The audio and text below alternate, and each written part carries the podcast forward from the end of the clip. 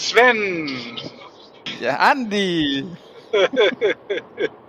es ist alles etwas wieder anders heute, ne? Wie sagt man so schön, alles bleibt anders. Aber es ist schön, dass es noch Premieren gibt in Staffel 3, oder? Natürlich. Und heute ist eine ganz besondere Folge. Du hast die Ehre, mir beim Autofahren zuzuschauen. Liebe Hörerinnen und Hörer, ich sitze im Auto. Ich bin auf dem Weg von Kiel nach Hamburg. Ich bin auf der A215. Und äh, ja, wir machen das einfach mal so heute. Ich habe jetzt selbst Angst, wo nur das Handy zeigt, wie du Auto fährst und, und neben dir liegt. Selbst, selbst jetzt habe ich ein bisschen, achte lieber auf den Verkehr, junger Mann. Ne? Dankeschön. Achte, was, was vor dir ist. Wenn die Autos bremsen, musst auch du bremsen. Das ist so. Ich, ich finde es wunderschön, dass du diese Beleidigung mit junger Mann ausgebremst hast. Ne? Nein, ich bin auf Reisen. Ich bin auf dem Weg äh, äh von Kiel nach Hamburg. Und äh, ich freue mich, dich zu sehen. Wir haben wirklich eine ganz tolle Folge vor uns. Allerdings, weißt du, worüber wir noch gar nicht gesprochen haben? Worüber? Wir haben einen Award gewonnen. Und das haben wir unseren Hörern überhaupt gar nicht mitgeteilt. Wie kann das denn sein? Ich habe es voll vergessen eigentlich. Du hast ja, es mal erwähnt. ich auch. Es ist so viel passiert, oder? Das ist, ja, das ist ja der Wahnsinn. Aber tatsächlich haben wir einen Award gewonnen. Ähm, einen Preis auf gut Deutsch, Sven. Nicht immer diese englischen. Ja, also wir wurden, wir wurden ausgezeichnet als bester internationaler Tourismus-Podcast in Deutschland. Wie geil ist das denn? Und zwar vom Global Business Award. Ich fühle mich sehr geehrt ist doch ein Grund zu feiern. Und wir haben, wir haben diese, diese Logos, die wir nutzen, dürfen, ja. liegen hier schon seit Wochen rum und wir haben die noch gar nicht benutzt. Sven? Ja? Lass mich kurz die Flasche Sekt rausholen. genau, genau, wenn dich jetzt eine anhält, dann kannst du erklären, dass wir ein Award gewonnen haben, dass das okay ist mit der Flasche Sekt beim Fahren. Ganz genau. Kein Problem. Ja. Nein, also tolle, tolle Sache. Ich fühle mich sehr geehrt. Ähm, aber tatsächlich ist es bei mir im ganzen Trubel der letzten Wochen so ein bisschen untergegangen. Wir haben das hier gar nicht angekündigt. Also ich freue mich. Ich gratuliere uns, Sven. Ich, symbolischer Schulterklopfer, ne? Sehr gut gemacht, finde ich. Sehr gut gemacht. Ja. Also ich freue mich wirklich darüber. Also es ist ja auch mal schön, ne? Also man kriegt natürlich schon viel Anerkennung und wir kriegen ja dauernd eure, euer Feedback, liebe Hörerinnen, liebe Hörer. Das ist natürlich auch, also ist toll, super. Das motiviert, um immer wieder neue, tolle Gesprächspartner zu finden, so auch wie heute, ne? Kleiner Spoiler. Ähm, aber so ein Award macht sich dann auch nochmal irgendwie gut in der Instagram-Story, oder? Absolut, absolut. Und äh, ganz besonderer Dank gilt, gilt, natürlich euch, liebe Hörerinnen und Hörer, die das, äh, ja, die ihr das alles möglich gemacht habt. Ne? Ohne euch wären wir gar nichts. Und Andi, ohne dich wäre ich auch nichts. Wäre dieser Podcast nur hin und nicht weg. Ja, ganz genau, ganz genau. Wobei, das sollten wir nicht sagen, ne? dass, dass wir ohne euch gar nicht. Wir wären auch was, aber wir, wir wären halt nicht das. Wir wären nicht hin und weg. Und das mittlerweile im dritten Jahr. Also danke, danke, danke. Und äh, ja, ich freue mich sehr, dass wir diesen Preis gewonnen haben. Andi, weißt du, worüber wir noch gar nicht gesprochen haben bei unserem Werbepartner Vietnam Airlines? So, so ein bisschen über die Innenausstattung, oder? Und ich kann ja mit Fug und Recht behaupten, dass ich zwei der drei Klassen sehr gut kenne. Das ist einmal die Premium Economy Klasse. Die wirklich. Du Angeber. Du Angeber. Die, du die Angeber. wirklich für mich zu einem der besten in der Luft gehört. Man hat wirklich sehr, sehr viel Beinfreiheit. Man hat sehr, sehr viel Platz. Äh, das haben die schon seit, seit drei, vier Jahren, dieses Produkt auf, auf den Strecken zwischen Deutschland und Vietnam. Und das ist wirklich Wahnsinn, was da für ein Service ge geleistet wird. Man kriegt sehr, sehr gutes Essen. Die Crew ist super aufmerksam. Man kriegt jedes Getränk, was vorhanden ist, natürlich über den Wolken. Das spricht ähm, sich immer nicht. Ja. und das ist wirklich, also man macht es aber natürlich für die, für die Beinfreiheit. Und die ist wirklich außergewöhnlich gut hoch bei dem Produkt. Und zwar egal, ob man A350 fliegt oder die 787. Und ja, die zweite Klasse, na, du darfst es erraten, ist dann doch die Business-Klasse Innerts 121 Reverse Herringbone Konfiguration. Mein Liebling eigentlich, finde ich am besten. Man hat sehr, sehr viel Privatsphäre. Man hat sehr, sehr leckeres Essen.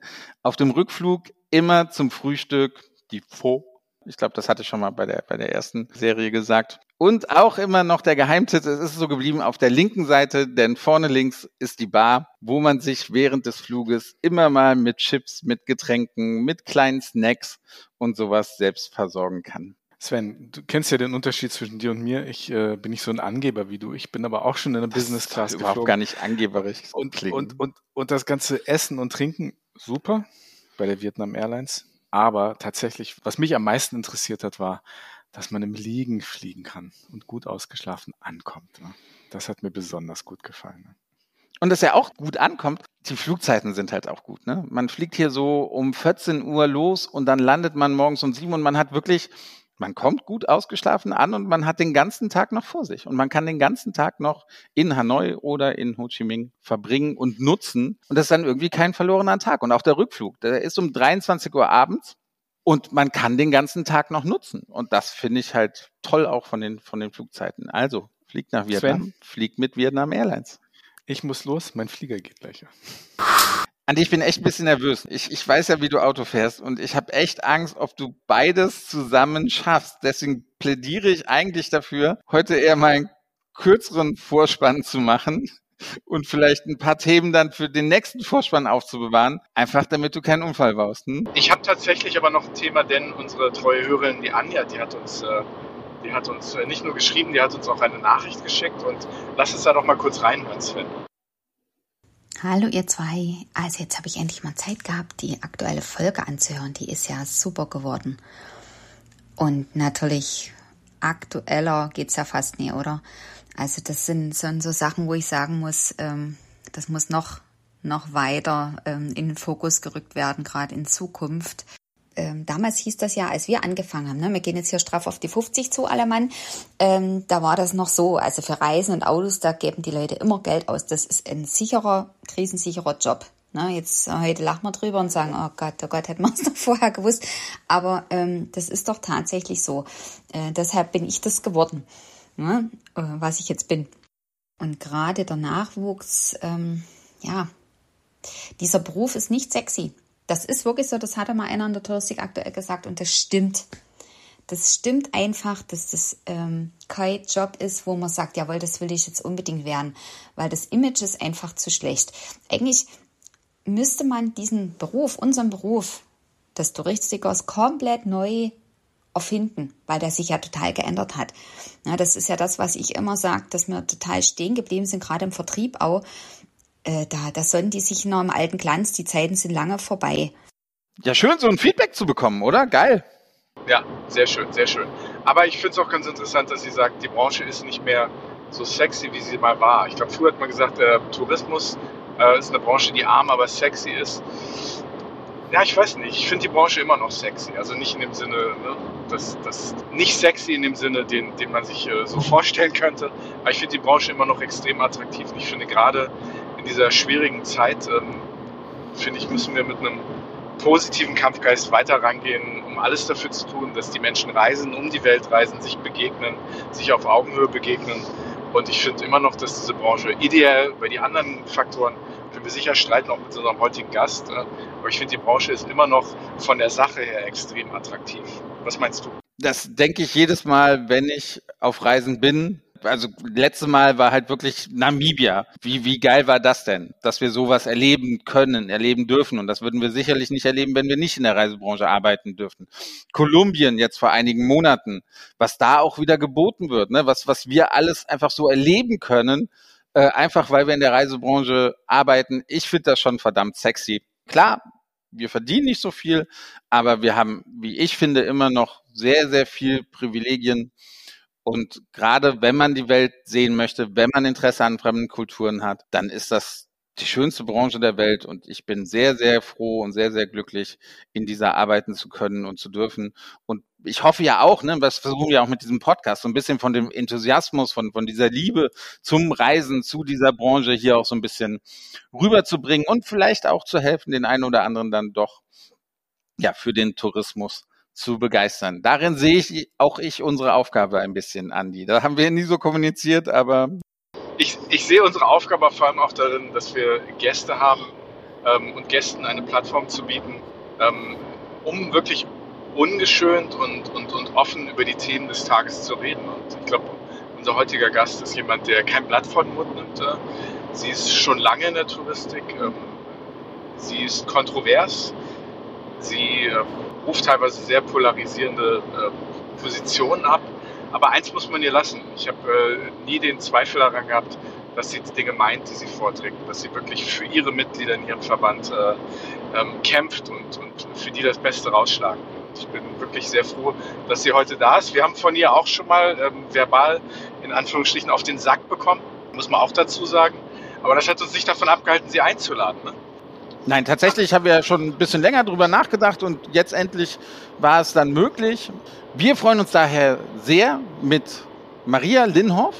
Sie ist die erste Vorsitzende des Verband unabhängiger selbstständiger Reisebüros also dem VUSR, sprechen zu können. Und ja, ich bin sicher, das wird ein spannendes Gespräch. Viel Spaß dabei.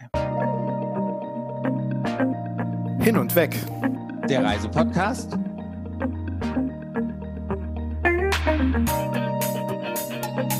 Mit Sven Meyer. Und Andi Jans.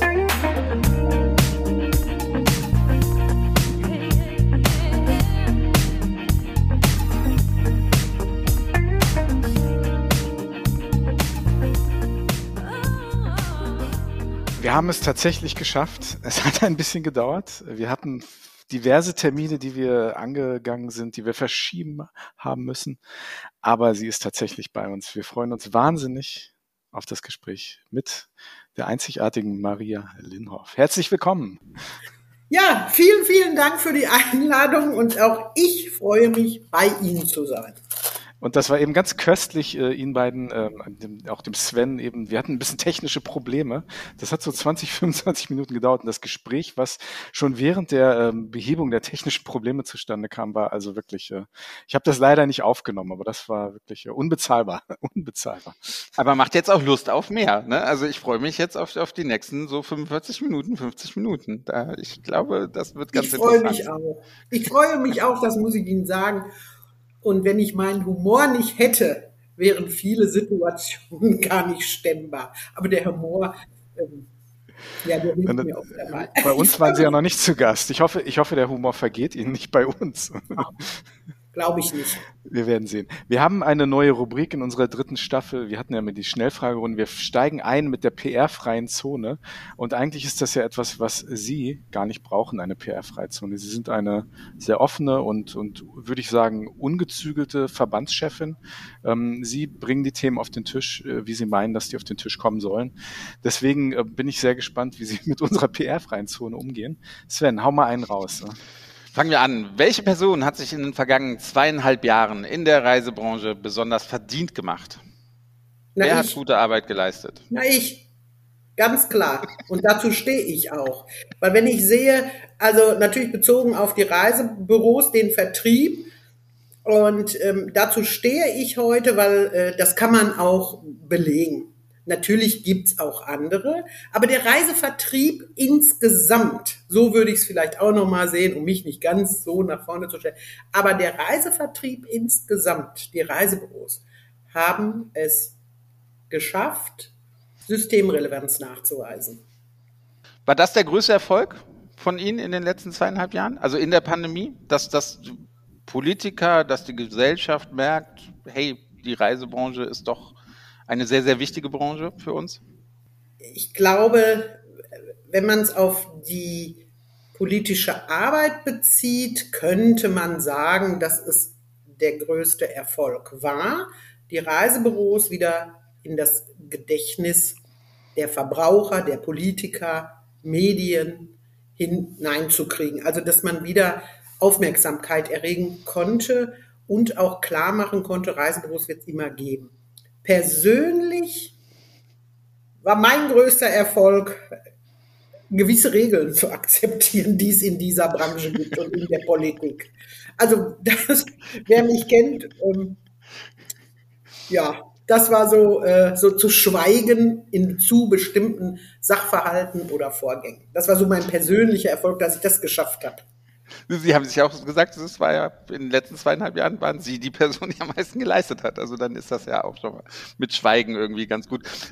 Gerade eben, wir hatten noch nicht aufgenommen, Sie haben dann von einem Telefonat mit Herrn Altmaier äh, gesprochen. Das war, glaube ich, am Anfang der Pandemie, wo noch viel über Telefon ging und nicht über Zoom oder Teams. Wie oft telefoniert man denn dann mit, mit Herrn Altmaier, damit man was erreicht? Es war nicht Herr Altmaier persönlich, sondern das war das erste Telefonat, wo der Staatssekretär Thomas Barreis das erste Mal alle Verbände, alle relevanten Verbände aus der Tourismus, von der Tourismusindustrie zusammengerufen hat. Es war, in meinem Gedächtnis, der 19. März 20. Und in diesem Telefonat bereits hat er bereits anklingen lassen, dass diese ganze Geschichte Pandemie ein Jahr dauern wird. Das haben nur viele offensichtlich nicht ernst genommen.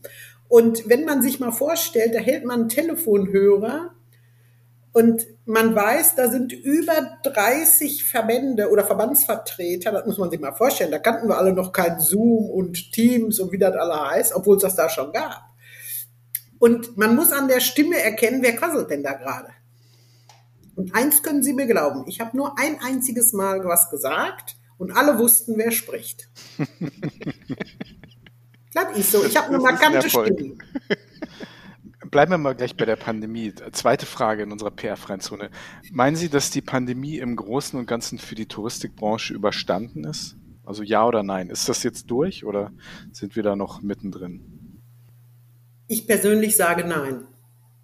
Ich persönlich. Das hat etwas damit zu tun, weil man nicht in Politiker wie Herrn Lauterbach hineinschauen kann. Man weiß nicht, was der gute Gesundheitsminister bei unserer Außenministerin, beim Innenministerium, da bin ich mir relativ sicher, dass es für die auch eigentlich zu, aber man weiß es nicht. Man weiß nicht, wie die Politik, man kann da nicht in eine Glaskugel schauen. Deshalb sage ich nein. Ich glaube, da haben wir später auch noch eine Anschlussfrage. Deswegen, deswegen gehen wir zur dritten Frage in der PR-freien Zone. Touristikbranche ist ja überschaubar. Sie diskutieren ja auch gerne. Wie persönlich stehen Sie denn denen gegenüber, die Sie in der Vergangenheit doch, doch scharf kritisiert haben? Ähm, ist es einfach, weil die Branche so klein ist, einfach mal besser zu vergessen? Nein, Vergessen, was diese Menschen mir angetan haben, werde ich niemals. Niemals, und das kann auch, kann ich auch nicht. Da würde ich lügen, wenn ich das sage. Aber was viel wichtiger ist, und das habe ich mehrfach jetzt schon bewiesen, das gehört auch dazu, ist Verzeihen. Weil auch ich habe Fehler gemacht, auch ich habe mich nicht immer richtig verhalten. Ähm, es gehört zu diesem Job eine Menge Empathie. Und diese Empathie wusste ich gar nicht, dass ich die habe. Aber wenn man tiefer eintaucht in die Branchen, äh, nenne ich es mal, oder in die Branchentiefen, dann entwickelt man plötzlich eine gewisse Empathie, dass man sagt, aha, deswegen hat man das und das gemacht. Und es gibt eben Menschen, oder Manager, Funktionäre, nennen Sie es, wie Sie es wollen, in dieser Branche, die mir tatsächlich die Chance gegeben haben, einen Blick, ich nenne es mal hinter die Kulissen zu werfen. Und automatisch, wenn man da hinterschaut, dann entwickelt man Empathie und dann hat man auch Verständnis, was aber nicht heißt, dass man das gut heißt, was da passiert, sondern das ist, glaube ich, das, was mir der liebe Gott in die Wiege gelegt hat, die Fähigkeit, empathisch zu sein und gleichzeitig aber auch kompromissfähig. Weil wenn man plötzlich Verständnis fürs Gegenüber hat oder für seine Handlungen, für seine Vorgehensweisen, hat man auch automatisch die Fähigkeit, Kompromisse zu schließen. Und genau das ist eigentlich auf den Punkt gebracht Politik. Man wird nicht das kriegen als Interessenvertreterin, was man wirklich will, aber Kompromisse sind drin. Was war der letzte große Kompromiss, den Sie geschlossen haben? Da muss ich tatsächlich überlegen. Da muss ich tatsächlich überlegen. Mit der Politik könnte ich es jetzt sagen, möchte ich aber nicht. Aber mit der Branche, im Grunde genommen, der letzte Kompromiss ist noch gar nicht so lange her, erst ein paar Tage, über eine gewisse, über einen gewissen Sachverhalt meinen Mund zu halten, bis es eine Lösung gibt kann man vielleicht so sagen, wo man mir nicht zugetraut hat, dass ich meinen Mund darüber halten kann. Aber ich habe mit allen relevanten Herren gesprochen. Gucken Sie mal, schon wieder Herren. Wir haben überhaupt keine Damen. Gar nicht. Ich habe es nur mit Kerlen zu tun, wenn ich das mal so äh, lasch formulieren darf. Ist unglaublich. Und ähm, wenn man mit den Herren dann spricht, dann kann man einen Kompromiss finden. Und das war jetzt Kompromiss. Erstmal Ruhe bewahren, Lösungen suchen und so weiter. Hm. Lassen Sie mal einen Schritt zurückgehen, weil das war ja eigentlich ein, für die Branche insgesamt, wenn man jetzt mal oberflächlich drauf guckt, eigentlich ein ganz guter Sommer. Ne? Es wurde relativ viel gebucht, es hat geboomt, die Reisebüros hatten gute Anfragen. Man hatte als Reisebüro auch viel im Regal, was man verkaufen konnte. Ähm, es war aber trotzdem nicht einfach. Ich glaube, das Thema Fachkräftemangel, da kommen wir nachher noch drauf zu sprechen, ähm, ist immer noch ein ganz großes Thema. Was meinen Sie denn, was der Branche jetzt und vor allem den Reisebüros diesen Winter bevorsteht? Was ist da Ihre Einschätzung? Was haben Sie da für ein Bauchgefühl? Ich glaube, dass ich da so ein bisschen gegen den Strom wieder mal schwimme. Ich sage, es wird nicht so schlimm, wie es gerade gemalt wird. So schwarz wird es nicht sein im, im, im Jahr ähm, 22, 23. Ähm, ich denke, dass die Menschen sich gerade dran gewöhnen an die hohen Vorauszahlungen, aber so schlimm wird es nicht kommen. Ich habe das mal ähm, so ausgedrückt in einem Gespräch, ähm, dass die Privathaushalte immer noch oder die meisten nach wie vor das Eingemachte haben. Und das Eingemachte steht eigentlich meistens für Urlaub. Also, ne, dass man diese Rücklagen. Ähm, wenn man jetzt sich daran gewöhnt hat, dass die Rücklagen also vielleicht draufgehen für Vorauszahlungen, werden die Menschen trotzdem nächstes Jahr ein, eine Buchung oder einen Urlaub in Erwägung ziehen weil immer im Hinterkopf schwelt, könnte es letzte Mal sein, weil die Abrechnung kommt ja Ende nächsten Jahres erst, wo man dann genau weiß, was muss man zahlen. Und im Übrigen kann ich mir nicht vorstellen, ganz sicher nicht, dass die Bundesregierung eine komplette Branche, die abhängig ist von den Verbrauchern, die natürlich auch Probleme bekommen wird mit der Energie, äh, hängen lässt. Das glaube ich nicht. Wobei ich aber hier jetzt wirklich sagen muss, dass ich nicht dafür bin, ähm, das sage ich auch in Berlin, ich bin für Hilfen, aber nicht mit der Gießkanne, so wie es war, als die Pandemie begann, sondern man muss genau hingucken, welches Unternehmen ist zukunftsfähig. Da rede ich jetzt auch nicht nur von Reisebüros, sondern dieses Gießkannenprinzip darf es nicht geben.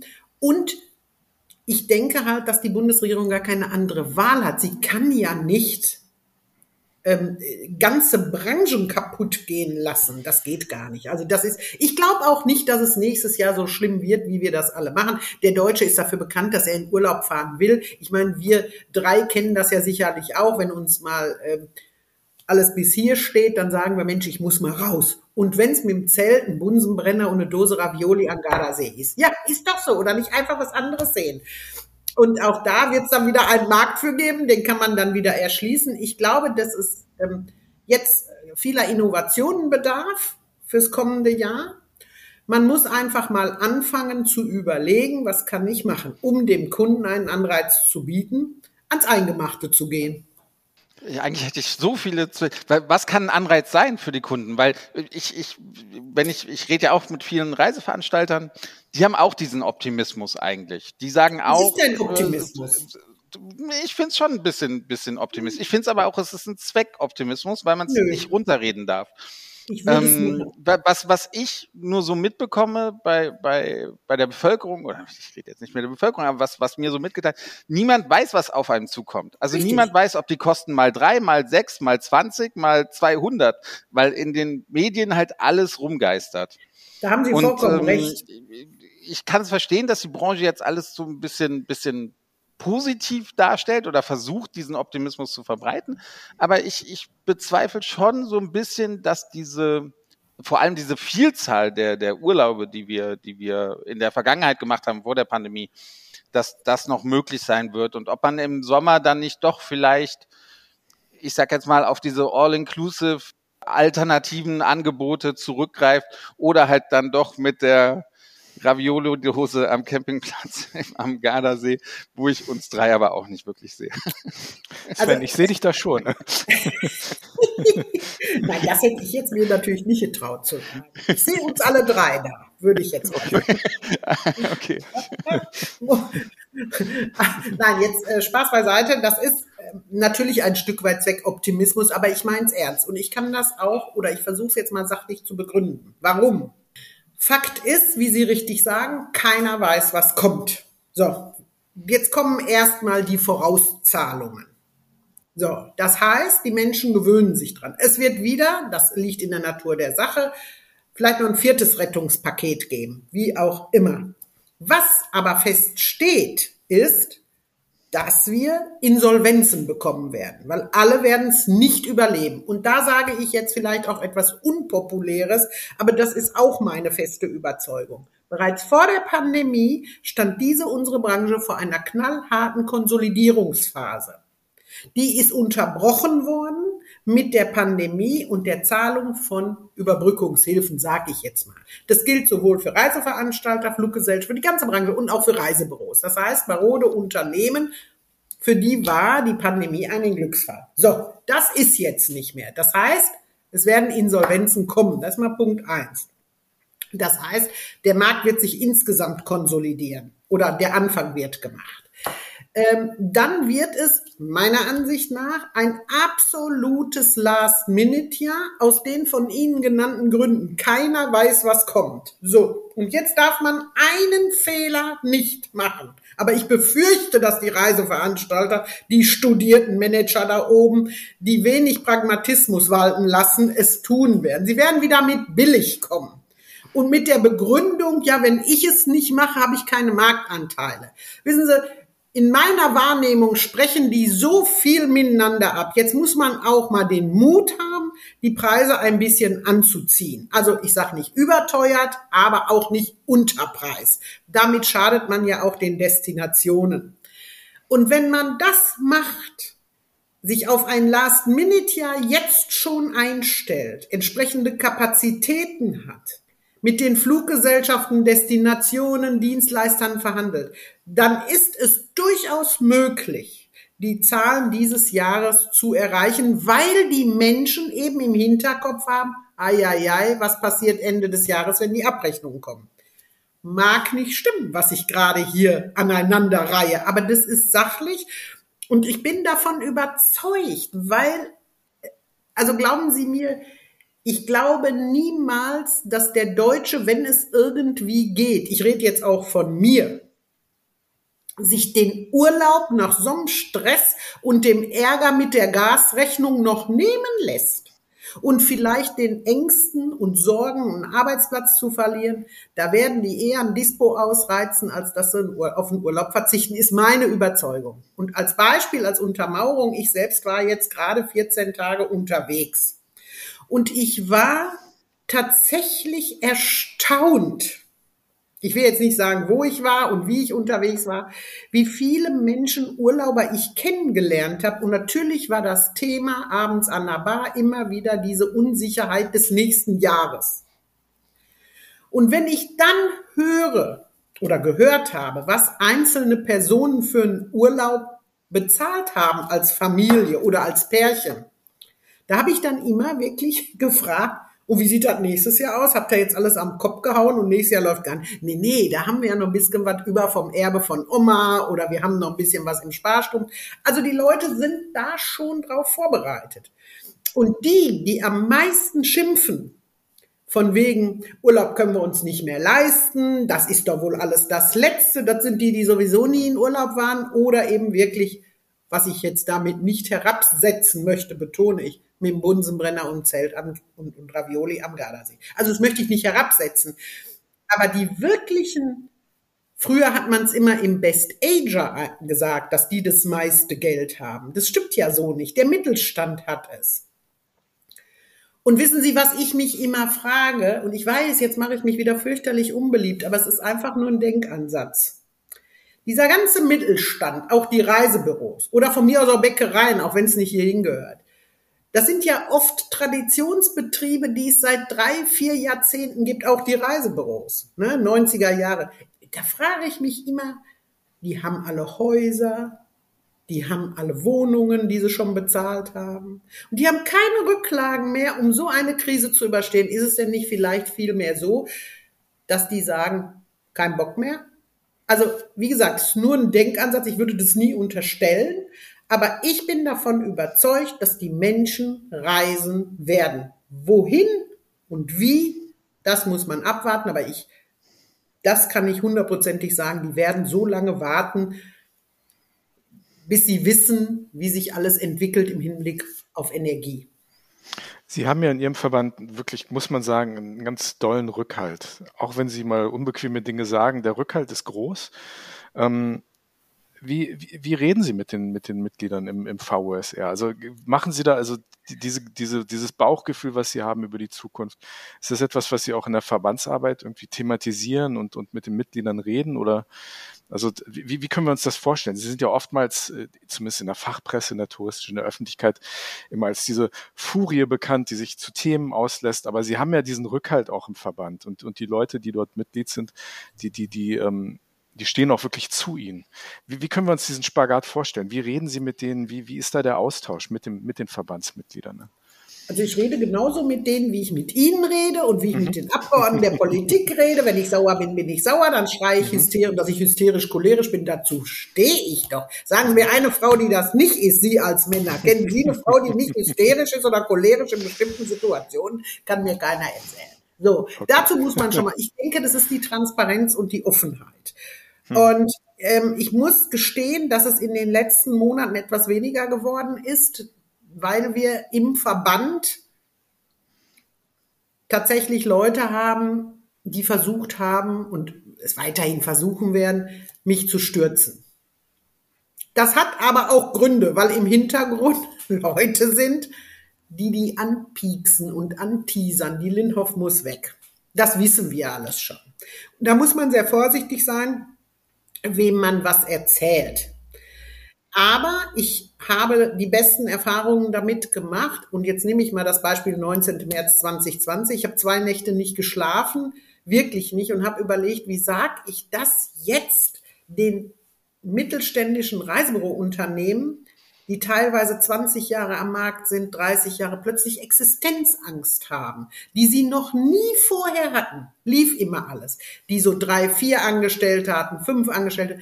Wissen Sie, und ich habe lange überlegt, sag ich denen das, das Ganze dauert Minimum ein Jahr. Schlussendlich, und das ist, glaube ich, das, warum man mich auch immer ähm, an, wenn man mich angreift, kritisiert man mich ja nicht in der Sache, sondern in der Personality, also die, die, die, Art und Weise, wie ich spreche, dass ich, was Sie gerade sagten, das ist ja äh, bekannt. Und ich habe mich wieder mal entschlossen, auch, weil da kann man den Job auch verlieren, die wollen es vielleicht nicht glauben, aber ich habe denen ganz klar gesagt, so, passt auf, Freunde, das und das ist die Situation, guckt nach, um Gottes Willen keine Kredite aufnehmen, wenn ihr vorher schon in Schieflage wart, Sprecht mit eurem Steuerberater, guckt, wie viel Rücklagen ihr habt. Ihr müsst einfach jetzt ausrechnen, schaffe ich es ein Jahr ohne Reisen zu verkaufen, zu überleben. Aber, habe ich gesagt, ich kann euch sagen, es wird Hilfen geben. Es wird sie geben. Inwiefern, weiß ich noch nicht. Da müssen wir jetzt abwarten, wie die Bundesregierung reagiert. Ich weiß damals, das Raunen war sehr schwer und ich kriegte viele private Anrufe, auch weinende Männer. Das ist kein Witz jetzt. Ein Familienvater, drei Kinder, sein Büro schon 25 Jahre mit Filiale, der weinte. Ich habe Angst, ich schaff das nicht, ich kann nichts anderes. Ich, wissen Sie, das ist etwas, glaube ich, was an mir nicht abperlt. Und das hat mich immer motiviert. Die verlassen sich auf mich, die stehen zu mir, also muss ich, ich muss was tun. Ich, ich muss. Und von daher die zahlen es mir tausendfach zurück, muss man auch sagen. Ich bin ja die Einzige in der Branche, die wirtschaftlich unabhängig ist. Ich bin wirklich wirtschaftlich unabhängig. Und das ist auch ein Geheimnis, das ich habe. Es ist offen, das Geheimnis, weil ähm, mir kann man nicht mit Geld kommen, mir kann man nicht mit Posten kommen. Wer mich stoppen kann, sind in der Tat die Mitglieder. Die können sagen, bis hierhin und nicht weiter und jetzt ist Schluss. Woher kriege ich denn die Themen? Von den Mitgliedern. Also Transparenz, um Ihre Frage zu beantworten.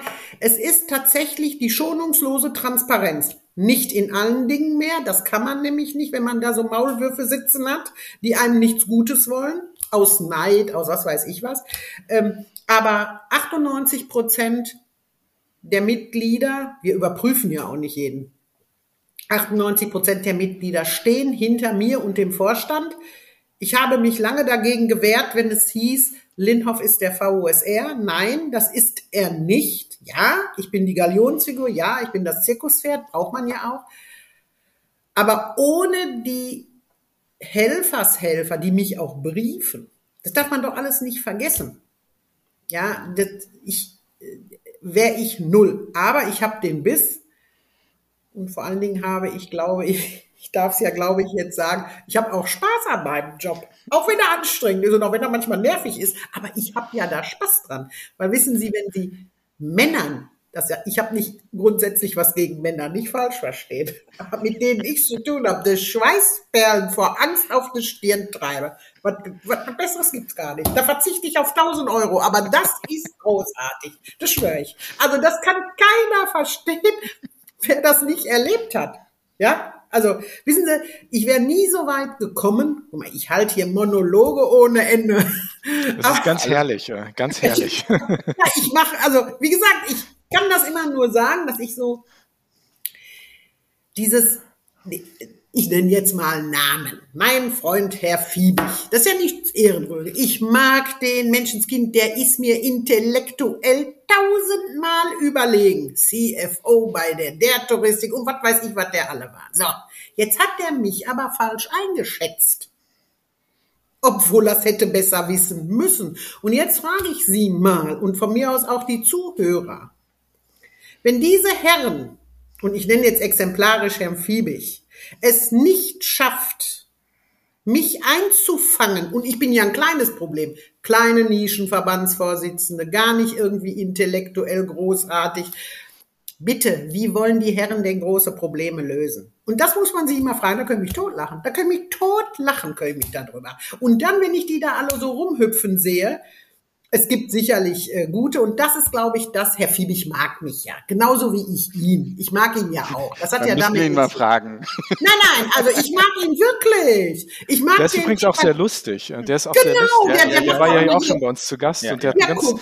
so, so richtig schön lustigen Kölschen Humor. Humor. Ja, ist hat er auch. Und er äh, wirklich, ich kenne den ja schon länger und ich mag den auch. Das hat damit. Aber wissen Sie, wenn jemand selber auf sich wütend ist, weil er eine Situation hat, ich kenne das, ich rede jetzt mal von, wenn ich jemand, wenn ich was falsch mache und die, die wirklich das Fehlurteil eindeutig bei mir liegt, dann projiziere ich doch das auf den anderen und nichts anderes passiert. dir. Die sind doch alle nur sauer auf sich selber, weil sie, ich musste eins schaffen und ich glaube, das kann man heute, da kann man ganz offen drüber reden. Ich wusste eins sehr genau, als ich 2017 in Berlin auftauchte. Ich wusste, was man von mir denkt.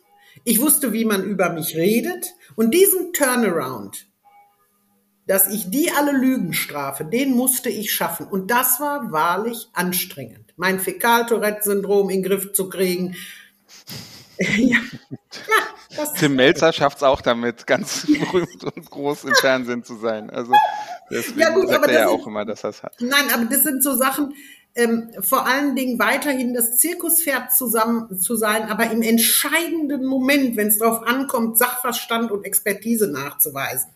Ähm, toi, toi, toi, der liebe Gott war bei mir jedes Mal. Ich glaube da auch ganz fest dran. Ähm, ich habe es jedes Mal, wenn es nötig war, geschafft. Und ich glaube da halt eben dran. Ich habe wirklich das große Glück. Eigentlich bin ich wirklich privilegiert. A, dass ich diese Art der Rhetorik oder dieses Infotainments in die Wiege gelegt bekommen habe. Offensichtlich ähm, zieht das ja. Aber auch, dass ich mir das Recht nehmen konnte, zu sagen, ich vertrete die Interessen der deutschen Reisebüros, der stationären Reisebüros, der mobilen und so weiter gegenüber der Politik ohne einen wirtschaftlichen oder monetären Vorteil. Das können alle anderen nicht von sich behaupten. Sie, das, das ist halt so, weil ich bin der festen Überzeugung, dass man Interessenvertretung nur machen kann, egal in welcher Branche, wenn man unabhängig ist. Ich möchte noch mal, Sie hatten DRV erwähnt, Herrn, Herrn Norbert Fiebig erwähnt. Provokante Frage, ich gebe es zu. Der DRV bekommt aber von der Lufthansa den Marketingboni für seine Reisebüros. Sie nicht. Woran Woher kann das liegen? Woher wissen Sie das, dass der DRV ein Marketingboni kriegt? Das würde ich jetzt mal öffentlich sehr anzweifeln. Weil wenn er einen bekommen würde, Ja, also die Reisebüros, die Reisebüros, ne? ah, woher wissen Sie das? Das wollen wir doch mal sagen. Woher wissen Sie, dass tatsächlich der DRV oder die angeschlossenen Kooperationen, es wurde ja berichtet darüber, Mhm. Herr Bösel und Herr ähm, Klee, also Herr Bösel QTA und Herr Klee Mhm. AER, hatten sich ja darüber schon geäußert. Ich zweifle das an. So. Weil bis jetzt ist mir kein Fall bekannt und wir haben aus allen Kooperationen haben wir natürlich Büros da in, im VSR und selbstverständlich fragt eine Frau Lennoff. Bis jetzt ist noch kein Geld geflossen. Reden kann ich auch viel. So, und wer sagt denn, hat die Lufthansa das bestätigt? Ich frage einfach. Da sind noch so viele Fragezeichen. Ich zweifle nicht an, dass Geld fließen wird. Das zweifle ich nicht an. Aber wenn Geld fließt, in der Vergangenheit ist ja auch schon mal öfter Geld geflossen, wovon die Reisebüros nichts wussten. So, muss man ja auch mal sagen. Und dann gibt's diese Verschwiegenheitserklärungen. Da redet man nicht drüber. Und jetzt verfolgen Sie die ganze Geschichte mal zurück, als Herr Bösel und Herr Klee sich erstmalig geoutet haben und Herr Molina von TSS übrigens auch. Vorher hatten wir der Lufthansa Spaltung des Vertriebs vorgeworfen, öffentlich. Ja, und dann kommt man auch ins Gespräch, sag ich mal so, mit den handelnden Akteuren von den Verbänden. Ist ja nicht so, alle Welt vermutet immer, mit Linhoff redet keiner. Das ist ja Quark. Natürlich redet man miteinander, nur es ist nicht en vogue, dazu zu stehen, weil das nicht schön. Deswegen hatte ich ja zu Beginn unseres Gespräches, als sie noch nicht aufgenommen haben, nicht, dass sie Ärger kriegen. Ne? Das, das finde ich ja immer so klasse. Die Herren reden. Meinen Sie Herr Bösel zum Beispiel, nehmen wir den mal als Beispiel. Der hat sich sogar mit mir letztens fotografieren lassen. Auf dem FVW Geburtstag, 50-jährigen Geburtstag. Da haben wir sogar Fotos gemacht. Ja, und das macht der Mann. Wir streiten uns, Herr Bösel und ich, und deswegen mag ich ihn von, eigentlich mag ich. Er ist ein Fuchs, so würde ich ihn bezeichnen. Der ist nicht zehnmal chemisch gereinigt, der ist 20 mal chemisch gereinigt. Aber trotzdem mag ich ihn, weil er charmant ist, weil er nie die Fassung verliert, nie beleidigend wird, nie persönlich wird. Das schätze ich an ihm. Aber wir streiten uns schon und diskutieren sehr, sehr kontrovers. Aber nicht nach draußen. Manchmal muss ich dann einen Giftpfeil abschießen. Auch diese Situationen gibt, wo ich dann denke, verdammt nochmal, jetzt fängt der schon wieder an und dann muss ich einen Giftpfeil abschießen. So, das macht er genauso, aber ich, wir respektieren uns. Da gibt es auch nichts dran zu rütteln. Herr, Herr Bösel ist für mich der Kooperationschef, der es am schwersten hat. Wenn man sich die Strukturen in Burghausen angucken. Also dem, dem seinen Job möchte ich nie haben. Ja, ist so. Gut, gut, gut. Wir, wir wollen jetzt nicht über Herrn Bösel, also wir Nein, aber du als Beispiel. Mit Ihnen als über Herrn Bösel oder über, über andere, andere. Personen. Genau, genau. Nein, aber ich wollte nur damit sagen, dass Herr Bösel, als ich gerade sagte Fuchs, das hat ja auch was mit Marketing zu tun, wenn man sowas raushaut. Sie, Sie haben auch gerade gesagt, also Sie haben sehr positiv auch über Herrn Bösel geredet. Das klang fast so ein bisschen, als ob Sie sich gerne eine, eine Scheibe davon abschneiden würden, ein bisschen besonnener werden, ein bisschen, ein bisschen ruhiger werden, vielleicht nicht immer laut, vielleicht laut, wenn es sein muss, aber, aber nicht immer sofort ja, her herausposaunen. Ähm, wir hatten ja auch, wir haben gesagt, Sch- hoffentlich kriegen Sie keinen Ärger, den hat auch das vorher schon gesagt, den größten Ärger hatten wir mal von Ihnen bekommen, nach einem, nach einer Folge mit dem ähm, Herrn Andritschak von, von der TUI. Und der ist ja nicht mehr da, das haben wir ja Genau, der ist ja nicht mehr da und, und das soll auch genug dazu sein. Ähm, hinterfragen Sie sich manchmal? Absolut. Ich gebe das sogar zu. Ähm, natürlich ähm, weiß ich, dass ich will das auch gar nicht rechtfertigen im Grunde genommen, aber wenn Sie die Linhoff von vor 10, 12 Jahren mit der heutigen Linhoff vergleichen, bin ich schon sehr, sehr ruhig. Ich weiß, schwer vorstellbar. Würden das alle unterschreiben, ist die Frage. Ja. Ich glaube, ähm, das liegt einfach daran und ich werde nur laut und richtig böse, wenn ich mich vorgeführt oder verschaukelt fühle. Sehen Sie, früher hätte ich gesagt, wenn ich mich verarscht fühle. Aber nein, die Wortwahl, ich überlege das heute. Macht man nicht so. Sehr gut. Also, was, was verstehen Sie, wie ich das meine? Also, ähm, das wissen die Herren Ich bin ähm, sicherlich gestartet, in, also sehr naiv auch, muss ich sagen, in dem Streit mit Thomas Cook vor 12, 13 Jahren, weil ich mich ungerecht behandelt fühlte und habe gesagt, nein, nicht nochmal in deinem Leben, du wirst jetzt kämpfen. Und damals hatte ich vielleicht den Hauch eines Wissens, das ich heute habe. Und je mehr man weiß, umso mehr passt man sich der Situation an. Und wenn man es ehrlich meint mit der Interessenvertretung, so wie ich das immer getan habe, dann muss man sein Ego auch, man muss in der Lage sein zu reflektieren, was sagen einem die Menschen und das kann ich Gott sei Dank auch ein Gottesgeschenk. Aber was noch viel wichtiger ist, man muss unterscheiden können, wer meint's denn jetzt ehrlich? Wer will dich instrumentalisieren und wer nicht? Und ich muss sagen, es gab Akteure, die große Mentoren von mir waren. Ich kann hier exemplarisch, den ich immer noch sehr schätze für seine Arbeit, Michael Buller. Der hat mein Potenzial schon erkannt, da kannte ich es selbst nicht. Ja, muss man einfach sagen.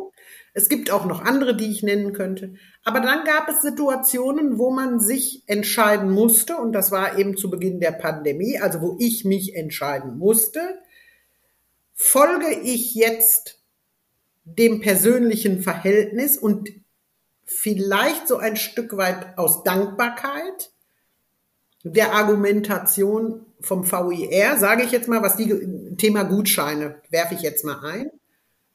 Und folge ich diesem oder mache ich das und werfe diese Freundschaft über Bord? Und das hatte das zur Folge, dass ich sage, keine Gutscheine für den Vertrieb, jetzt ist Schluss.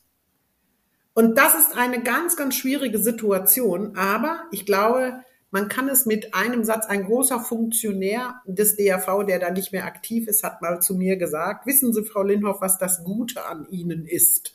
Ich sag, was denn? Da sagt er, Sie glauben alles das, was Sie sagen. Ich gucke den ganz entgeistert, der würde ich doch nichts sagen, wenn ich nicht dran glauben würde.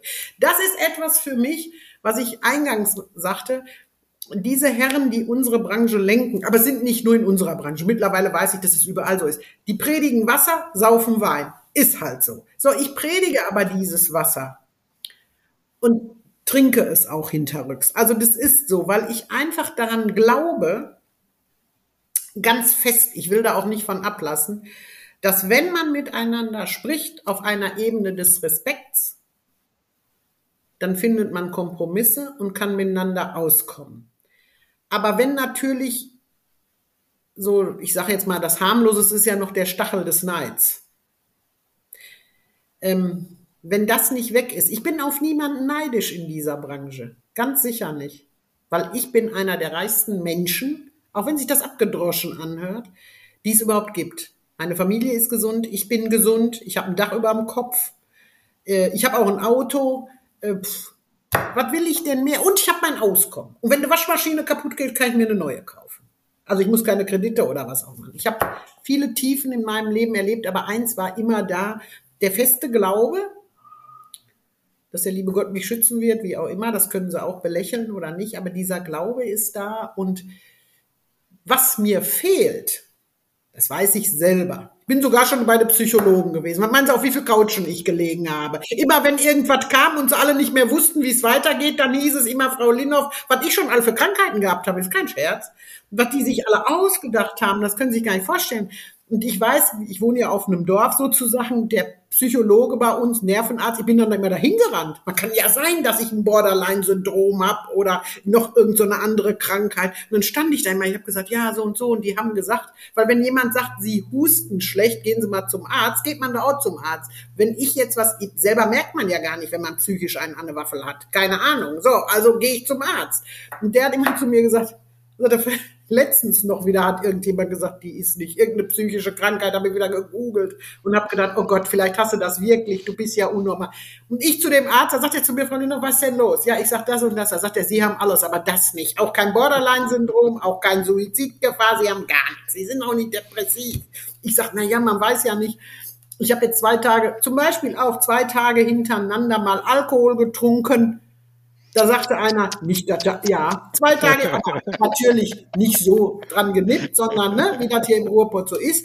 Und da äh, sagte irgendjemand, nicht, dass du Alkoholikerin wirst. Ich sofort wieder zum Arzt, zu meiner Hausärztin. Sag, kann man davon schon Alkoholik? Da krabbe ich auch Angst. Ich bin so ein kleiner Hypochonder. da sind Sie so unsicher, das kann ich mir gar nicht ja. vorstellen, dass wenn einer irgendwas sagt, dass Sie das sofort ernst nehmen und so ja, dann zum doch, Arzt rennen und fragen, ist das so? Das tue ich aber nicht nur in gesundheitlichen Dingen, sondern wie gesagt, das ist ja Ihre Eingangsfrage gewesen, die Kritik. Natürlich immer abhängig auch genauso wie diese gesundheitlichen Sachen. Nehme ich ernst, auch wenn ich es nicht zeige, aber man kommt ja abends zur Ruhe und meine, mein Zuhause ist meine Insel, dann denke ich schon drüber nach. Und natürlich bin auch ich nicht frei von persönlichen Meinungen. Also ich bin auch manchmal subjektiv und nicht immer objektiv. Ne? Das muss man ja auch zugeben. Also ich gebe ja, das scheinbar scheinbar gar nicht beratungsresistent. Na, überhaupt nicht. Meinen Sie, sonst wäre ich so weit gekommen? Ja, Meinen Sie, sonst wäre ich so weit gekommen, wenn ich so gewesen wäre wie vor zehn Jahren? Das glauben Sie auch nie im Ernst. Und ich kann nur sagen, das ist, also da reflektiere ich mich selbst und dann suche ich noch mal, mal Rat. Und meine beste Ratgeberin, die es überhaupt auf dieser gottesweiten Welt gibt, ist mittlerweile meine Tochter. Die ist 22 Jahre, ich bin sehr stolz. Die hat jetzt gerade ihren Bachelor gemacht ähm, obwohl die wird mich wahrscheinlich jetzt hassen, weil ich sie erwähne, aber das ist so. Aber sie kennt Geht die sie in die Reisebranche? Das ist die große Frage. Bitte? Haben Sie ihr geht sie in die Reisebranche? Ich sage, das wohl, da wollte ich gerade drauf kommen. Sie hat tatsächlich ihre Bachelorarbeit in der Branche geschrieben, das muss man auch sagen. Ähm, natürlich hat sie eine ganz enge Verbindung zur Reisebranche. Sie war sechs Jahre alt, als das alles begann und ähm, als Mutti sich selbstständig machte und so weiter. Sie kennt alle Sie kennt alle relevanten Namen und ähm, jetzt war die Entscheidung, ob sie in die Branche geht. Und da ist etwas passiert, das war auch der Anlass, wo ich gesagt habe, was sind das alles für Menschen? Sie hatte wirklich gutes Angebot, sage ich jetzt mal. Sie hat es nicht getan mit der und hat zu mir gesagt, sie macht es nicht. Mutti, ich bin nicht so stark wie du. Wenn ich mal verheiratet bin und nicht mehr Linhoff heiße, dann, dann es ist ihr schon übel mitgespielt worden, das muss man sagen. Aber äh, meine Tochter steckt das weg, ein bisschen was hat sie von mir, um das vielleicht auch nochmal zu erklären. Es gab zwei Dinge, als ich den VUSR gegründet habe, die ich schaffen wollte die ich schaffen wollte. Einmal, das hört sich jetzt ein bisschen doof an, aber ich wollte nicht, dass meine Tochter so wird wie ich. Dann hat sie es nämlich schwer im Leben. Ich wollte, dass sie so ganz Mainstream und richtig schön so, aber wenn es drauf ankommt, soll sie schon ähm, Zähne zeigen. Ähm, das habe ich geschafft. Jeder fragte mich auch aus der Branche, Frau Lindorf, ich, aber nett. Das fragten die Leute nett, das muss man immer unterscheiden. Mensch, Sie haben recht, die ist nicht wie Sie. Nein, sag ich, die habe ich gut hingekriegt. Bombe, die ist klasse, die kommt klar im Leben. Bin ich ja auch, aber es ist halt eben etwas schwerer.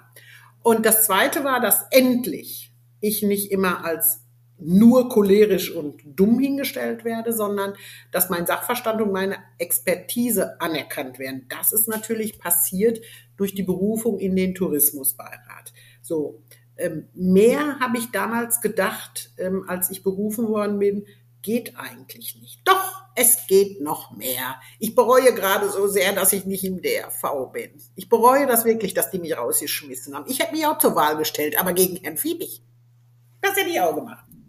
Das wäre mir eine Freude gewesen, damit Herr Fiebig merkt, ich hätte nicht gewonnen, um Gottes Willen, das meine ich ernst, aber ich hätte Stimmen bekommen, das weiß ich. So, und jede Stimme wären wieder 100 Schweißbären mehr auf seiner Stirn gewesen, aber es hätte ihn vielleicht auch angeregt, sich selbst zu reflektieren und die Arbeit, die der DRV macht. Denn, was viele nicht wissen, der DRV ist gut von den Strukturen her. Wir brauchen ihn und ich habe immer gesagt, es braucht eigentlich keinen VSR, es braucht keinen VIR.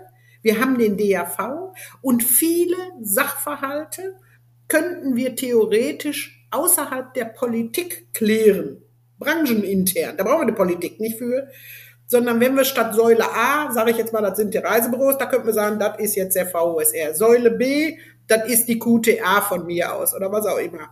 Und dann könnten wir die Onliner noch da reinnehmen, Veranstalter bleiben. Und vieles müsste man dann am Vorstandstisch diskutieren, bevor man zur Politik geht, weil es gibt viele, viele Themen, das, ähm, da bin ich voll auf Seiten des DAV, auch auf Seiten des VIR, keine Frage. Das, das kann ich unterschreiben, finde ich auch immer gut. Das erspart mir ja auch Arbeit. Wenn die das schon vorbringen, brauche ich es doch nicht vorbringen. Das ist alles in Ordnung. Nur es gibt eben auch Interessenkollisionen und deswegen gibt es keinen gemeinsam offensichtlich. Für mich hat der DAV die absolute Daseinsberechtigung. Er müsste nur dazu stehen, dass er in erster Linie die Interessen der Großindustrie vertritt. Punkt. Das ist doch okay. Vollkommen okay. Aber wie würden Sie denn dann da reinpassen? Sie vertreten ja, ich ja gerade gesagt. kleinen, unabhängigen Reisebüros. Also ich rede jetzt nicht von der Struktur, ja. aber Sie sind ja ein Mensch, der diese Dinge auch anspricht. In einem großen ja. Verband, ähm, da ist ja viel Diplomatie am Werk und, und man könnte behaupten, Sie haben eine eigene Art der Diplomatie, sage ich mal, aber Sie sind halt sehr, haben halt einen, einen großen Kampfgeist und sprechen die Dinge aus. Und, und, und große Lobbys, große Verbände, die leben dann natürlich auch davon, dass, dass sie mit einem anderen Ton die Geige spielen. Leiser, vielleicht auch mehr, mehr, mehr bekömmliche Klänge. Sie sprechen die Dinge an und also ich, ich sehe nicht ganz, wie das zusammenpassen soll. Die ja, Idee ist sicher nicht schlecht, aber das, da, da, da, da, also ich, ich versuche das gerade so. Das verstehe ich auch, Herr Jans. Das ist auch schwierig nachzuvollziehen, aber Sie können mir eins glauben, ohne dass ich dazu sehr ins Detail gehe. Wenn ich tatsächlich öffentlich werde mit gewissen Themen, laut werde, dann ist hinter den Kulissen schon von meiner Seite versucht worden, zu sprechen und es intern zu lösen. Aber manchmal, man kann doch nicht, wissen Sie, das Verständnis von gemeinsam also für mich heißt gemeinsam, das, was ich vorhin schon erklärte, wir setzen uns zusammen, wir gucken mal, wie die Positionen sind und wie passen die zusammen und können wir uns irgendwie auf Kompromissebene einigen. Geht das? Bei den anderen, ob es TRV ist, VIR, Herr Bösel, ist gemeinsam abnicken. Das, was wir sagen, ist so und wenn du nicht abnickst, dann bist du gegen uns. Wenn du nicht für uns bist, bist du, die haben das nicht gelernt. Warum auch immer. Entschuldigen, entschuldigen möchte ich sagen, die hatten es auch nicht nötig. Seit zwei oder drei Jahrzehnten ist der DRV federführend gewesen. Aber hätte der DRV seine Truppen zusammengehalten, gäbe es gar keinen VIR, der 2009 entstanden ist, oder es gäbe auch keinen ASR. Das ist ja schon mal so ein Ausbruch gewesen von Reisebüros, der damals in den 70er Jahren, ich glaube es war 76, gegründet wurde. Und es würde auch keinen VUSR geben. Ja, also da muss man mal schon bei sich selbst anfangen. Warum brechen denn viele aus? Und es ist doch, wenn natürlich, das ist aber auch diese Selbstreflexion, dass ich das kann. Ähm, Diplomatie, das wird noch mal irgendwann mein zweiter Vorname. Es fällt mir wahrlich schwer, aber ich lerne jeden Tag und durch jeden Fehler, den ich gemacht habe und noch machen werde, lerne ich dazu. Glauben Sie mir, auch in der Politik haben die gesagt, was ist das denn für eine? Ich weiß noch jetzt, ähm, bei meinem letzten Besuch in Berlin, so eine kleine, das, aber das ist so exemplarisch. Müssen Sie vor, da ist eine Referentin gewesen, die war auch, wir machen ja so traditionell, das machen wir schon, ist schon etabliert, so parlamentarisches Frühstück jeden Februar seit 2017. Und da sagte äh, diese Referentin, ich will jetzt nicht sagen, welche Partei, da sagt sie, mein Gott, Frau Lindhoff, ich weiß noch, wie sie das erste parlamentarische Frühstück gemacht haben. Und wir saßen da alle, wir hatten schon viel von ihnen gehört und nicht das Beste. Und sie reden da. Wir sind mit unseren Chefs, also den Parlamentariern, rausgegangen. Und jetzt ist ein Zitat, kommt nicht von mir. Und die sagte noch, Sie werden entschuldigen, Frau Linhoff, dass ich das jetzt so sage, wie es gesagt worden ist damals. Wir sind rausgegangen. Nach dem Frühstück standen alle am Flur mit offenem Mund und haben gesagt, die hat uns doch jetzt verarscht. Also man war das nicht gewohnt, dass jemand so mit denen redet. Wissen Sie, ich habe mit Staatssekretären im Verbraucherschutzministerium, da hat mir, da war eine Anhörung, ist jetzt auch, das war noch vor der Pandemie, äh, der Staatssekretär, der, der, der, das war einer, dem mussten sie, der ist nicht mehr da, aber dem, dem mussten sie sagen, wie toll der ist. Ich sag doch keinem Kerl, der da sitzt und zufällig Staatssekretär ist, er wäre ein toller. Was ist denn das für eine Basis? Und ich werde nie vergessen, wie mir die Vertreterin äh, vom VZBV, äh, Verbraucherschutzverband, äh, nach der Anhörung sagte, Frau Linhoff, Sie sind eine Marke. Ich sag, wieso? Sie können dem das doch nicht so sagen, wie Sie es gesagt haben. Ich sage, na klar kann ich das. Ich sag, wissen Sie, der lädt Sie nie wieder ein. Ja, ich sag, ich komme auch gar nicht erst. Was stimmt denn nicht bei euch? Ich sag, was, erreicht man denn, indem man dann ein Foto mit einem Staatssekretär oder mit Gott weiß wie, ich habe ein Foto mit der Baerbock, mit dem Marbeck, mit dem Scholz, aber das bringt doch nichts. Es müssen noch Ergebnisse, aber so funktioniert das. Und das habe ich gesagt, für mich nicht und den VSR, sondern nur, wenn man uns zuhört. Und da stößt man auch an seine Grenzen. Und da habe ich auch oft gedacht, das kann doch nicht wahr sein. Sind wir hier im Kindergarten? Ich hatte auch ein paar Mal eine Schippe in der Hand und habe gedacht, dem ziehe ich jetzt einen Scheitel. Aber ich habe es natürlich nicht gemacht, sondern habe Diplomatie walten lassen. Und Gewalt ist auch keine Lösung. Genau. Nein, das ist ja, wissen Sie, in der Sandkiste ist das ja keine Gewalt. Da ist das ja Kebbeln. Bei uns sagt man Kebbeln. Also, aber, aber so, so also ich, ich höre da so raus, dass da überhaupt keine Lust besteht, irgendwelche männlichen Egos zu befriedigen und, und also auch nicht, wenn es der Sache dient. Also auch, wissen Sie, warum ich, das hat auch mein Manager aus der Branche gesagt, ich sage Ihnen da mal, das passt. Der hat mal zu mir gesagt, Frau Ledauf, Sie müssen sich diese Herren, die unsere Lenker sind, so vorstellen, die sitzen in so einem englischen Club mit Lederohren, Sesseln, Cognac in der Hand oder Brandy und so eine dicke Zigarre.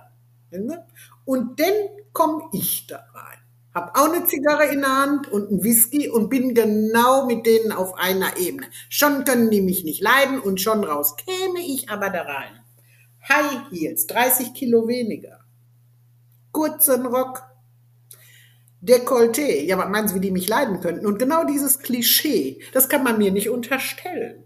All mein Erfolg beruht wirklich auf diesem ähm, männlichen Gen, sag ich mal. Kann man auch erklären, ich habe meine Mutter verloren, dieses Filigrane fehlt mir halt. Das wird man auch nicht mehr im Nachhinein. Ähm, als ich elf Jahre alt war und mein Vater hat mich erzogen. Also ich kann ihn aus den 70er Jahren sämtliche Panini, Fußballvereine habe ich gesammelt. Ich kann Schach spielen, ich kann pokern, ich kann, also dieses, was ein Junge kann. Aber das filigrane Häkeln, Stricken, Kochen, das habe ich erst viel, viel später gelernt durch meine Schwiegermutter. Gott hab sie selig. Also das sind alles Dinge, die mir fehlen, wahrlich, oder dieses Zurückhalten, was meine Tochter zum Beispiel hat, dieses nur reden, wenn man gefragt wird, keine Monologe halten. Das habe ich ihr immer gesagt. Ich habe immer gesagt, beobachte die Mutti, wenn du siehst, wie die Leute reagieren. Und das darfst du dann nicht machen. Als wenn ich das nicht merken würde. Aber dann kommt dann bei mir auch irgendwie so Trotz. Und jetzt müssen Sie sich vorstellen, alle die, die so denken wie Sie, die führe ich gerade am Nasenring durch die Arena. Das ist peinlich. Hm.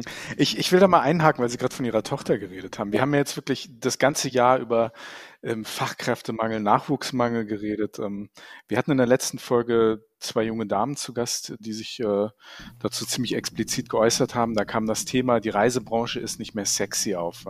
Was würden Sie denn spezifisch auch, auch jungen Frauen sagen, die von dieser Reisebranche ähm, und allem, was jetzt passiert ist in den letzten Jahren, ein bisschen abgeschreckt sind? Ja?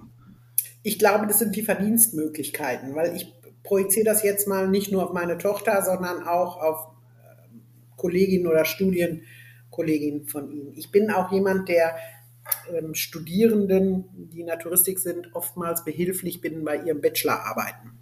Und ähm, ich merke ja, dass der, der Wille zu diesem Beruf ist da. Aber ähm, wissen Sie, gucken Sie sich mal an, beim Counter sind 95 Prozent Frauen. Sie brauchen heutzutage kein Abitur mehr, um Reiseverkehrskauffrau bzw. Touristikkauffrau zu werden. Und der Beruf ist einfach finanziell unattraktiv. Sie können damit sich nicht ernähren, geschweige denn, ähm, dass sie da eine Familie mit aufbauen, auch als Mann nicht. Und wenn Sie mal in die oberen Etagen schauen, das sind alles Männer, die mal, und das muss ich sagen, den ähm, bewundere ich sehr und mag ihn auch sehr, gucken sich Sören Hartmann an. Der kommt aus dem Reisebüro quasi. Das ist noch einer der letzten Mohikaner, sage ich immer, der die Basis noch kennt. Aber mit dem Job eine Familie ernähren, das hat er auch sehr schnell erkannt. Also hat er sich immer weitergebildet und ist natürlich irgendwann mal ganz oben gelandet. Für eine Frau ist es in unserer Branche eben aus den genannten Gründen, englische Clubs und so weiter. Das sind so die Männer, die noch nicht gemerkt haben, dass die, dass die Erde rund ist. Die denken immer noch, das wäre eine Scheibe. Die jagen immer noch Mammuts, diese Männer. Die, die haben auch nicht gemerkt, dass sich Lobbyismus verändert hat in Berlin. Und nicht erst seit es die Ampel gibt. Die hat sich, das hat sich schon vorher verändert. Ähm, ja, Sven, guckt, Sven guckt gerade ganz, ganz, der sagt, die, die, die Erde ist rund. Ja. Guck das verwunderte Gesicht hier bei Sven. Ja, die ist doch auch rund. Warte, warte. Herr Mayer, fällt mir fast die Zigarre los? und der Brandy aus meiner Hand. Nein, aber verstehen, Sie verstehen, was ich damit sagen will. Ja, ja, klar. Man muss, auch ich bin ja nur schon 60, ich bin ja auch nicht mehr die Jüngste. Also, aber selbst ich wenn man sich mit jungen Menschen unterhält, und ich habe ja nun äh, das beste Beispiel zu Hause, die mir auch schon mal die Wacht am Rhein sagt, und mich auch schon mal maßregelt, was meine Ausdrucksweise betrifft. Also das alles darf meine Tochter und das ist meine beste Beraterin. Aber wenn ich sie höre, dass auch so ein junger Mensch, der fest, meine Tochter hat feste Vorstellungen und viele junge Menschen heutzutage, gerade Frauen, haben ja feste Vorstellungen von ihrer Zukunft. Die, also ich sag mal, das klassische Beispiel ist von meinem ersten Gehalt kaufe ich mir eine Louis Vuitton Tasche. Ja, das ist so der Klassiker. Ja, da muss man, aber das Gehalt als Anfangsgehalt, das Gehalt zu verdienen, das muss man ja auch erstmal schaffen. Und meine Tochter zum Beispiel sagt, das hat die Erfahrung hat sie jetzt mal, sie ist eine der Glücklichen, die direkt nach dem Studium einen Job gekriegt hat, eine feste Anstellung. Wer kriegt das heute schon? Aber sie sagt auch, und ich so toll, super und wieder einen Etappensieg. Und sie sagt, nee, Mama, ich studiere weiter. Ich sage, was willst du denn noch studieren? Ja, da sagt die Master mache ich noch. Das gehört heute dazu ähm, da hat man bessere Chancen, noch höher zu kommen. Aber jetzt schauen Sie doch mal in unserer Branche, wo sind denn die Frauen, die was können? Und wir haben sie. Wir haben sie. Ich nenne mal exemplarisch Söngel Rosati Bentur, Stefanie Berg. Die, die nenne ich jetzt mal exemplarisch. Die können wirklich was. Die haben es auch aber geschafft. Aber jetzt bewirbt sich Söngel Rosati beim DAV. Ja, Sie glauben noch nicht, dass die gewählt wird.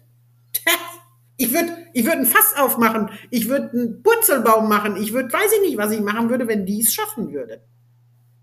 Ich gönne es ihr von ganzem Herzen, weil sie, nicht nur weil sie eine Frau ist und weil ich mich da solidarisch, sondern weil sie was kann. Und sie kommt nicht mit Quote daher. Und jetzt gucken Sie sich die Männer an, die da kandidieren. Einer sagt, ich habe einen Migrationshintergrund, das wäre wichtig. Ja, habe ich auch.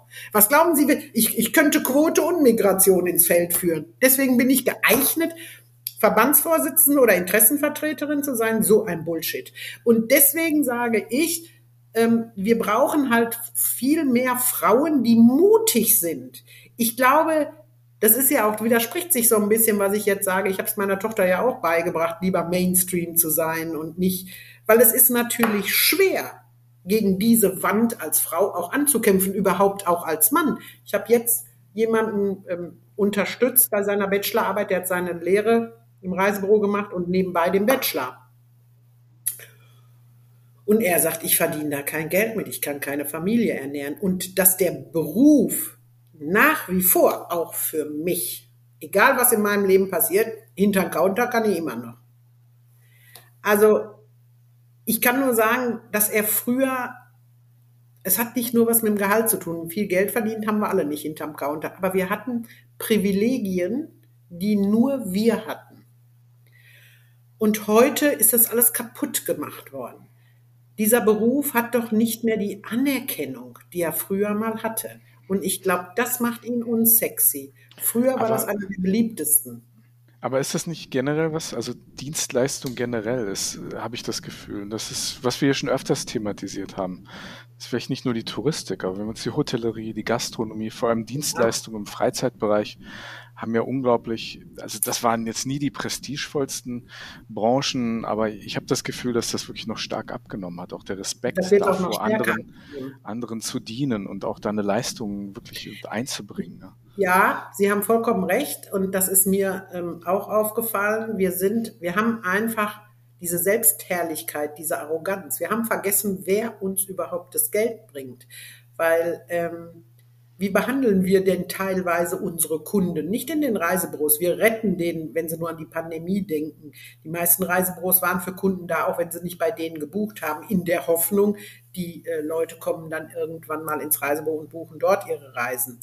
Aber wenn ich sehe, nehmen wir beste Beispiel, Kundengesetz, Kundengeldabsicherung, ein Verbrauchergesetz.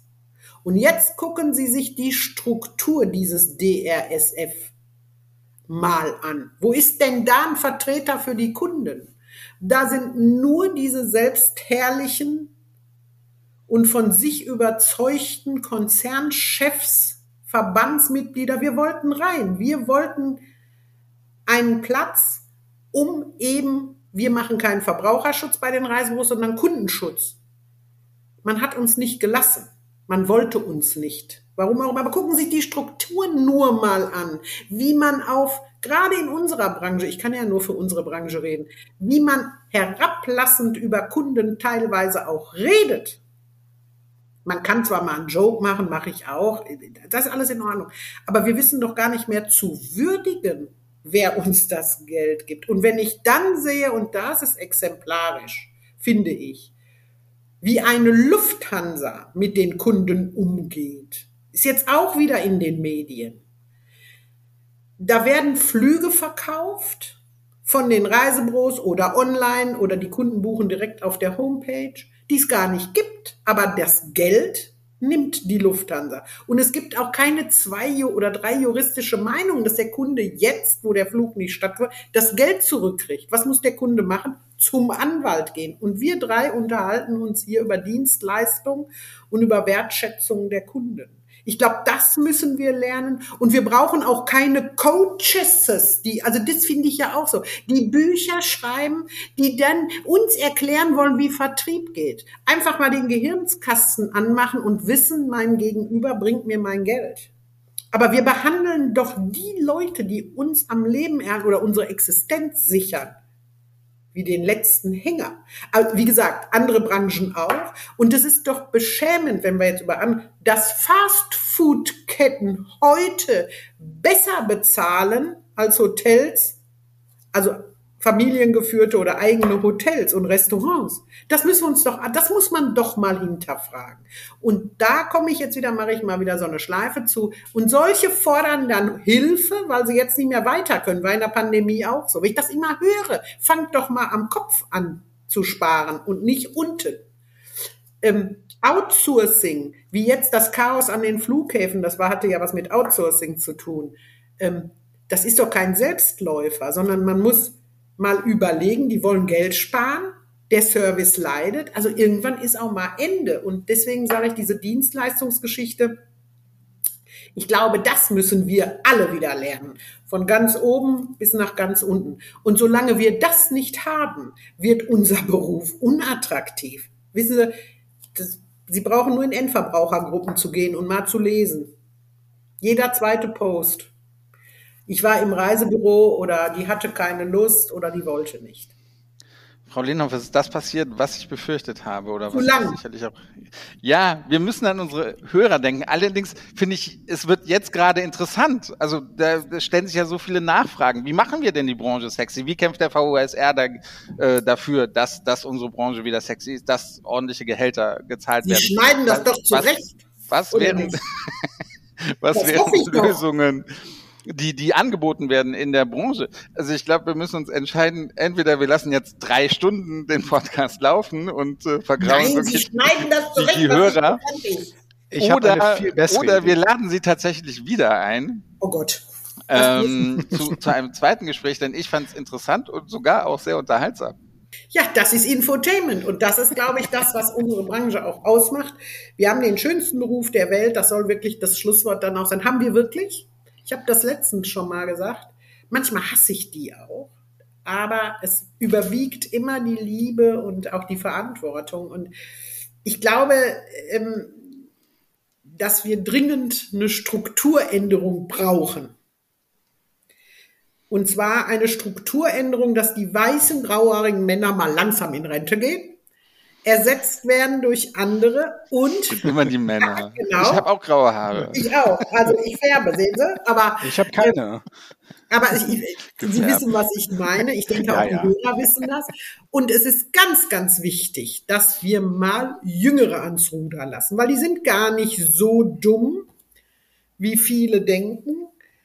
Ähm, einfach nur das Pragmatische auch mal walten lassen und einfach mal zurück zu den, ja, wie soll ich es ausdrücken? Back to the roots hört sich doof an, aber dass man mal einfach ein bisschen demütiger wird. Und vielleicht müssen diejenigen, die Shareholdern verpflichtet sind, also Aktionären, vielleicht auch mal ein bisschen in die zweite Reihe treten, weil der Mittelstand hat bewiesen in allen Situationen, die wir bis jetzt hatten, dass er fähig ist, diese Branche zu lenken. Und wir müssen weg von diesem ähm, zwanghaften Gemeinsam. Das ist ja so, das wird ja so, so, so, so, so, so zwanghaft immer wieder gemeinsam, gemeinsam, gemeinsam. Ein gemeinsam kann es nicht geben in der Form, weil zu viele Interessenkollisionen da sind. Aber was geht? Es gibt Schnittmengen. Und da muss man hin, auch wenn man den Gegenüber nicht leiden kann. Sie können mir gar nicht vorstellen. Also es gibt bestimmt von 198 kann ich nicht leiden. Mit denen würde ich auch keinen Wein oder kein Bier trinken oder geschweige denn irgendwie. Aber trotzdem geht es irgendwie. Es geht ja auch in der Politik. Ich hoffe, dass Sie uns ein bisschen leiden können und äh, absolut, ja. natürlich. Und, und, und wir irgendwann die Gelegenheit bekommen, mit Ihnen äh, am Gardasee zu sitzen und vorm Zelt mit einer Dose Ravioli und mit uns da einen zweiten Teil dieses Podcasts. Lieber Herr Jans, Sie sind vielleicht etwas jung, aber mit Herrn Meyer könnte ich es mir vorstellen, der scheint mein Alter zu sein. Ich weiß es nicht. Hoffentlich habe oh, ich jetzt das, das Schlimme ist, das Schlimme ist, er ist älter als ich. Nein! Ach, ich, möchte, ich möchte sie gerade, ich möchte sie gerade ganz doll umarmen. Oh, es tut so weh, es tut so oh weh. Jetzt kann ich sie nicht mehr leiden. So oh mein Gott. Oh mein Gott. Wieder ausgelassen aus der zweiten Folge. Dann Vergessen hat er eine Sie. bessere Auflösung. Daran liegt's, Herr Meier. Er hat eine bessere oh, jetzt, jetzt machen Sie mir das nicht, machen Sie mir das nicht gleich wieder kaputt. Oh mein Gott. Mein so Guck mal, ich kriege eine Bombe, ich kriege richtig Farbe. Das war jetzt, ist, oh, das tut oh, mir leid. Sehen Sie, das meine ich mit filigran. Sowas würde eine hm. Lady niemals sagen, aber ich glaube, ich werde das nicht mehr. Ich, ich sage danke und lade Sie hiermit immer wieder in den Podcast ein. Und selbst wenn Sven Meyer nicht mehr mitmacht, dann machen wir das zu zweit voll. Okay, aber ich mache, Herr, Herr Meyer, Sie sehen natürlich. Ne? Also, es tut mir leid. Vielen, vielen, vielen Dank dafür die Einladung. Und es hat, hat mir Spaß sehr gemacht. Wir danken Ihnen auf jeden Fall. Hat ja? Spaß gemacht und war sehr interessant und kommen Sie bitte wieder. Danke, mache ich.